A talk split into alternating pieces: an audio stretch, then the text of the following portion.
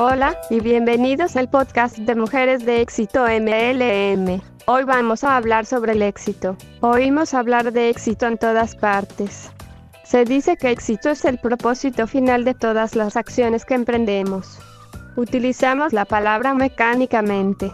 Queremos ser profesionales exitosos, formar una pareja exitosa, alcanzar el éxito económico. Sí, queremos todo eso, pero ¿exactamente a qué llamamos éxito? Se ha generalizado la idea de que alcanzar el éxito es no tener que preocuparse por nada. Que en tu familia todo funcione como un reloj o puedas comprar lo que se te antoje sin hacer sumas o restas. Que los demás halaguen tu labor y consigas un cargo directivo o seas popular o famoso. Podríamos contar con los dedos de la mano a quienes tienen todo eso. Según Emerson, el éxito consiste en obtener lo que se desea. La felicidad, en disfrutar lo que se obtiene. ¿Te has preguntado alguna vez qué es realmente el éxito para ti?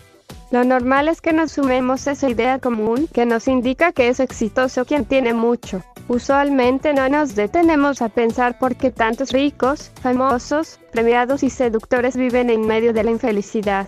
Aunque exista ese patrón de éxito más o menos generalizado, en realidad, lo que es exitoso y lo que no lo es depende mucho de factores subjetivos, de sentimientos mucho más profundos que la capacidad de compra y todos esos elementos que ya hemos señalado. Cada quien debería tomarse la tarea de definir y redefinir a lo largo de su vida cuál es el éxito que busca. No se puede hablar de una forma de éxito como tal, sino de muchas formas en las que las personas logran ser exitosas. Y también hay diferentes maneras de ser exitosos, según el contexto en el que vivamos y el momento de la vida que estemos experimentando.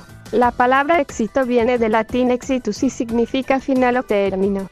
Los ingleses adoptaron esta palabra como exit y es la que ves en la salida de todo espacio cerrado.